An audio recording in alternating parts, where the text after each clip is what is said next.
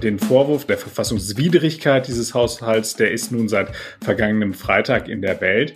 Und seitdem ist es merkwürdig still.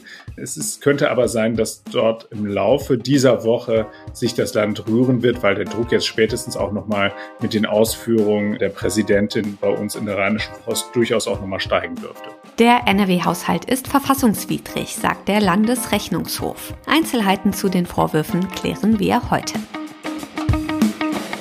Bonn Aufwacher. News aus Bonn und der Region, NRW und dem Rest der Welt. Mit Paula Rösler. Hallo, schön, dass ihr dabei seid. Später im Podcast sprechen wir auch noch über die vielen, vielen Fragen, die Kundinnen und Kunden derzeit an ihre Gasversorger stellen. Die kommen nämlich mit dem Beantworten gar nicht mehr hinterher. Los geht es wie immer mit den Meldungen aus Bonn und der Region. Ein Mann ist am Montagmittag zu zehn Jahren Haft und anschließender Sicherheitsverwahrung verurteilt worden. In der Nacht vom 14. auf den 15. März dieses Jahres hatte der mutmaßlich 36-jährige eine 25 Jahre alte Studentin fünf Stunden in ihrer Wohnung in der Bonner Nordstadt gefangen gehalten. In der Zeit hatte er sie dreimal vergewaltigt. Wegen einer früheren Vergewaltigung unter ähnlichen Umständen und einem Gewaltverbrechen gegen eine weitere Frau hat der Täter bereits zehn Jahre im Gefängnis gesessen.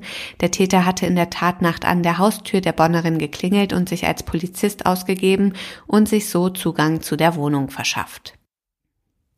Am Samstagabend gegen 18.30 Uhr hat eine zehnköpfige Gruppe Jugendlicher einen 31-Jährigen an der Ecke Derlestraße-Halsbachstraße in Bonn-Duisdorf angegriffen. Das Opfer saß nach Angaben der Polizei zur Tatzeit mit einer 33-jährigen Frau auf einer Bank, wo der Täter ihn zunächst nach Zigaretten fragte.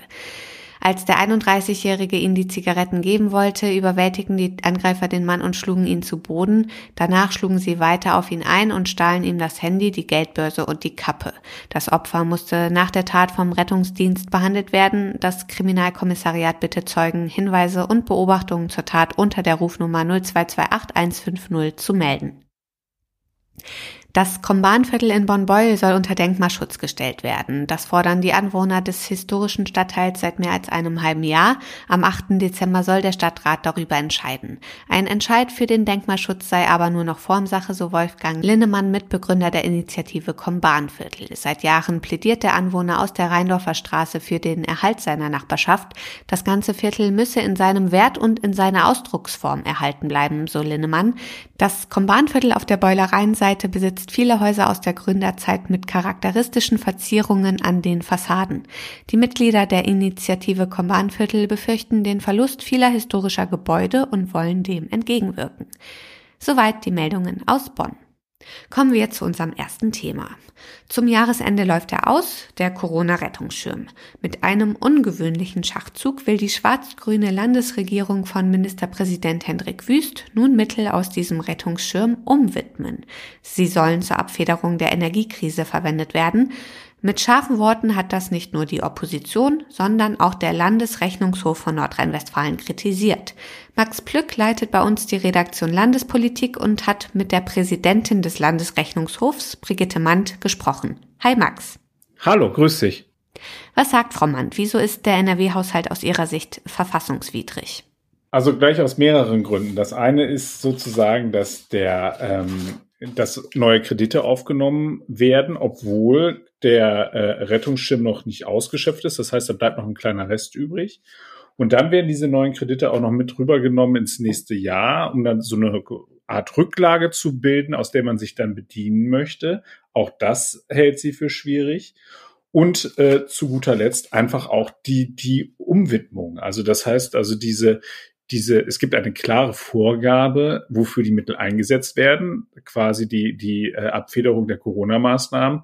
Äh, dafür hat die Landesregierung die Ermächtigung sich des Parlaments geholt. Da gibt es dann Zustimmung vom, ähm, vom Haushalts- und Finanzausschuss und äh, da ist es dann aber so, dass die sich halt eben auf Corona beziehen. Und jetzt hat halt das Land gesagt, nö, wir nehmen die Mittel und setzen die eben ein zur Abfederung der Dinge, die da jetzt äh, uns allen drohen aufgrund eben des Ukraine-Kriegs und seiner Folgen. Mhm, okay, also dafür darf das Geld also nicht verwendet werden, jetzt um die Energiekrise beispielsweise abzufedern. Das sagt äh, der Landesrechnungshof. Aber für welchen Zweck dürfte man es denn jetzt noch nutzen? Das, was übrig bleibt und das, was jetzt nicht mehr dafür vorgesehen ist, um eben Corona-bedingte Folgen abzufedern, äh, das darf eigentlich nur noch dafür genutzt werden, um eben diese Corona-Kredite, die aufgenommen worden sind, zurückzuzahlen, also für Tilgung. Okay. Aber der Vorwurf des Landesrechnungshofs geht ja auch noch weiter. Ne? Scharf kritisiert wird auch, dass die NRW-Landesregierung sich noch mehr Geld aus diesem Corona-Rettungsschirm besorgt hat, oder? Genau. Die haben äh, zu, zu einem Zeitpunkt, als sie schon gesagt haben, sie würden äh, quasi das, was sowieso im Rettungsschirm übrig geblieben ist, sind sie losgegangen und haben sich nochmal ein paar Kredite besorgt. Und das nicht zu knapp. Am 12.10. hat das Land nochmal eine halbe Milliarde Euro aufgenommen, am 20.10. nochmal 2,5 Milliarden Euro, 8.11. nochmal eine Milliarde und dann am 9.11., einen Tag später nochmal 145 Millionen. Also insgesamt ein großer Batzen Geld, der aufgenommen worden ist. Und ähm, da sagt eben die äh, Präsidentin des Landesrechnungshofs, müsse man einfach, weil man diese Mittel einfach bis Jahresende und so lange läuft dieser Rettungsschirm eben nur gar nicht mehr hätte ausgeben können, muss man einfach ein Fragezeichen daran machen, dass das für äh, Corona überhaupt vorgesehen äh, worden ist. Und stattdessen äh, war dann, ist dann aus Sicht des Landesrechnungshofs offensichtlich klar, dass es halt eben diese Mittelumwidmung ge äh, geben sollte. Und das ist halt eben tatsächlich relativ kritisch, weil wir haben etwas, das nennt sich Schuldenbremse und damit versucht offensichtlich das Land diese weiterhin einzuhalten, äh, aber dann trotzdem neue Schulden anzuhäufen. Hm. Was sagt denn die schwarz-grüne Landesregierung zu den Vorwürfen? Die ist weitestgehend abgetaucht. Also diese ähm, den Vorwurf des Verfassungsbruchs oder der Verfassungswidrigkeit dieses Haushalts, der ist nun seit vergangenem Freitag in der Welt. Ähm, und seitdem ist es merkwürdig still. Ähm, es ist, könnte aber sein, dass dort im Laufe dieser Woche sich das Land rühren wird, weil der Druck jetzt spätestens auch nochmal mit den Ausführungen äh, der Präsidentin bei uns in der Rheinischen Post durchaus auch nochmal steigen dürfte. Ja, und die Landesregierung braucht ja auch eben dringend Geld. Was wäre denn ein alternativer Weg gewesen, um finanzielle Mittel jetzt zum Beispiel für die Energiekrise zu bekommen? Also sehr hypothetisch hat das die, äh, die Präsidentin auch ausgeführt. Sie hat gesagt, äh, dass die äh, Schuldenbremse, so wie sie in NRW vorliegt, durchaus auch eben diese Möglichkeiten bieten würde. Das Land stellt sich auf den äh, Standpunkt, dass eben äh, die, die Ausnahmesituation nicht gegeben ist und deswegen äh, will sie nicht Gebrauch äh, machen von dem Abweichen von der Schuldenbremse. Man könnte übrigens auch mit äh, konjunkturellen äh, Argumenten dort äh, dieses, dieses Konstrukt, das halt eben das Land dazu verdonnert, keine neuen Schulden zu machen, äh, aushebeln und sagen, es ist eine konjunkturelle Notlage. Auch das wäre ein Ansatzpunkt, um dies zu tun. Aber von beiden, äh, von beiden Möglichkeiten, von beiden Mechanismen äh, will das Land offensichtlich keinen Gebrauch machen und hat sich stattdessen mit diesem, ja, nennen wir es Trick 17 dann einfach beholfen. Mhm. Wie schätzt du das denn ein? Welche Spielräume gibt es für Investitionen? Ich meine, wir brauchen die ja dringend, also Stichwort Mobilitätswende oder auch Klimawandel. Ähm, was ist da überhaupt drin? Also äh, das hat die Präsidentin auch nochmal ganz klar äh, zum Ausdruck gebracht. Sie hat gesagt, natürlich brauchen wir Investitionen und das, äh, da bin ich ganz bei ihr. Also wir stehen wirklich vor massiven Herausforderungen. Das betrifft jetzt abgesehen davon von diesen Hilfsmitteln, die wir brauchen, äh, von diesen Hilfspaketen, be äh, betrifft das ja Dinge wie Klimawandel. Wir müssen die äh, Unternehmen fit machen in der Transformation. Wir müssen halt eben die Infrastruktur am Laufen halten und so weiter und so fort. Aber da sagte ähm, Frau Mandt mir, das, was sie von der Politik erwartet, ist eben, dass es da eine Priorisierung gibt und dass man sich auch ehrlich macht und dass man dann sagt, wenn die äh, Haushaltslage derart angespannt ist und wenn es äh, derart schwierig ist, ähm, äh, dort zu operieren, dann muss man eben priorisieren und das heißt im Zweifelsfall auch Dinge weglassen und das muss die Politik dann ehrlich halt eben ihren Bürgern auch kommunizieren. Der NRW-Haushalt steht in Kritik. Vielen Dank, Maximilian Plück, für die Infos und für deine Einschätzung. Sehr gerne.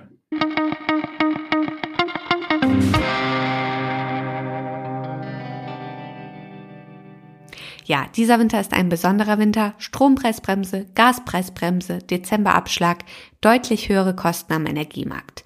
Da kann man durchaus durcheinander kommen und viele von uns haben Fragen. Muss ich jetzt für Dezember was bezahlen oder nicht? Wie teuer ist jetzt die Kilowattstunde Gas? Und weil man diese Fragen am besten seinem Gasversorger stellt, haben die im Moment ziemlich viel zu tun. Zum Beispiel die NEW in Mönchengladbach, einer der größten Versorger im Rheinland. Martin Röse aus unserer Lokalredaktion in Viersen. Was bedeutet denn die Situation aktuell für die NEW? Bekommt man da überhaupt jemanden ans Telefon? Mit ganz viel Geduld und noch mehr Glück kann es sein, dass man jemanden an die Strippe bekommt. Es kann aber auch genauso gut sein, dass man äh, mehr als eine halbe Stunde in der Warteschleife hängt und am Ende niemanden erreicht. Die NEW sagt selbst, unsere äh, Service-Hotlines sind überlastet und sie bittet dringend darum, dass die Kunden nicht anrufen. Viele schreiben ja sowieso lieber eine Mail, weil sie nicht so lange in der Warteschleife hängen wollen. Das, was man da bei der NEW aktuell aber als Antwort bekommt, ist schon recht überraschend, ne?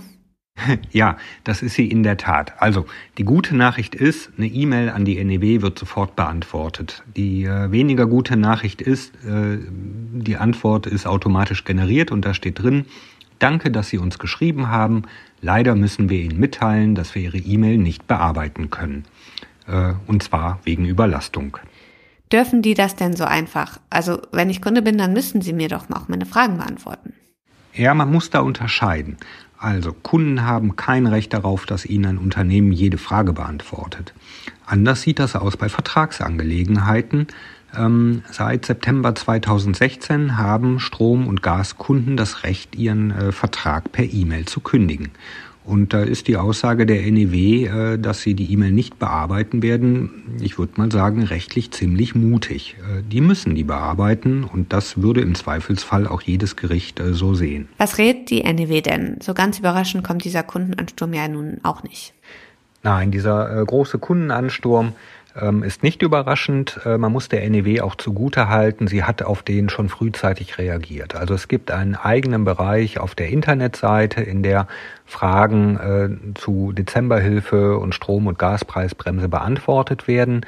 Äh, bei der Dezemberhilfe ist es ganz einfach. Äh, wer seinen Abschlag selbst überweist, der muss das im Dezember nicht tun. Bei wem der vom Konto eingezogen würde, da wird im Dezember nichts eingezogen. Schwieriger ist es halt bei den äh, Strom- und Gaspreisbremsen, weil es da sehr viele individuelle Fragen gibt, die nicht pauschal beantwortet werden können und die halt entsprechend dann jetzt auch zum Kundenansturm führen. Auch darauf hat die NEW reagiert. Sie hat schon mehr Personal im äh, Kundenbereich eingestellt, aber stellt halt fest, es reicht nicht, äh, es ist eine völlige Überlastung, sagt die NEW. So, wie kann man trotzdem mit dem Unternehmen kommunizieren? Da sagt die NEW bitte, bitte, bitte, nicht e-mailen, nicht anrufen, das frisst nur Zeit, sondern nutzt unser Kontaktformular auf unserer Internetseite. Das hat nämlich für die NEW den Vorteil, dass die Anfragen direkt richtig kanalisiert werden. Man kann da voreinstellen, um was es geht, und dann landet das bei dem zuständigen Mitarbeiter im Kundenservice. Und so sollen dann doch noch Fragen etc. beantwortet werden. Das wird nicht sofort gehen, das wird mit Verzögerungen passieren, aber dann soll es Antworten geben. Dankeschön, Martin. Also einen kleinen Umweg gehen und Geduld haben, das ist der Plan. Viele Antworten auf brennende Fragen stehen bei den Versorgern außerdem auch im Internet. Da kann man äh, erstmal nachschauen, ob die eigene Frage da vielleicht schon beantwortet wird. Wir haben die wichtigsten Fragen und Antworten auch nochmal zusammengefasst auf rp-online. Und äh, für viele die wichtigste Frage aktuell ist ja, was ist eigentlich mit dem Dezemberabschlag? Den zahlt der Staat und das gilt nur für alle, die auch einen direkten Vertrag mit einem Gasversorger haben. Als Mieterin zahle ich zum Beispiel an meinen Vermieter und das muss ich auch im Dezember machen. Mein Vermieter hat einen Vertrag mit einem Gasversorger und braucht den Dezemberabschlag nicht zu bezahlen. Ich profitiere als Mieterin dann bei der nächsten Nebenkostenabrechnung. Wer aber immer einen Abschlag an den Versorger zahlt, der kann das dann im Dezember eben bleiben lassen. Aber bei den meisten Versorgern ist es auch so, wenn man das aus Versehen trotzdem zahlt, dann bekommt man das eben bei der Jahresendabrechnung dann zurück oder verrechnet. Alles ganz schön kompliziert. Das Ganze zum Nachlesen bei uns im Netz. Der Link ist in den Show Notes. Und das könnt ihr heute auch noch im Blick behalten. Mit einem bundesweiten Aktionstag demonstriert die Gewerkschaft Verdi heute für eine auskömmliche Finanzierung des ÖPNV. In NRW findet um 11 Uhr eine Kundgebung vor dem Düsseldorfer Landtag statt. Zum Schluss noch das Wetter. Das bleibt auch heute ungemütlich trüb, mit leichtem Regen hier und da und Temperaturen bis 8 Grad. Das war der Aufwacher vom 29. November. Ich bedanke mich fürs Zuhören und wünsche euch einen schönen Dienstag. Tschüss. Mehr Nachrichten aus Bonn und der Region gibt's jederzeit beim Generalanzeiger. Schaut vorbei auf ga.de.